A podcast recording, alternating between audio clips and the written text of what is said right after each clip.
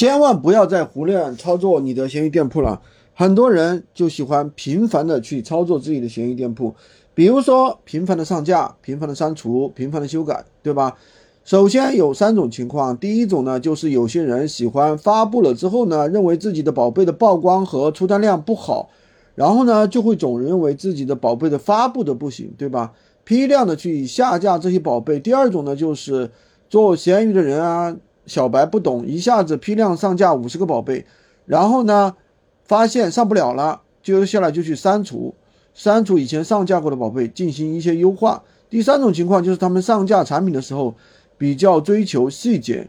然后呢，反复的修改，觉得自己哪里有问题，主图啊、文案啊，反复修改，就会发现你这个链接宝贝最后没有曝光量了，就被废了。我跟大家说过，非常重要的一点就是当我们的宝贝曝光量和浏览量不好的时候，我们应该怎么去办呢？我们去下架的时候，每个宝贝下架至少要价间隔两小时以上。去修改的时候，也是要控制在晚上的零点到三点之间去操作。这段时间呢，影响相对会比较小。喜欢军哥的可以关注我，订阅我的专辑，当然也可以加我的微，在我头像旁边获取闲鱼快速上手笔记，也可以加入我们的训练营，快速学习，快速赚钱。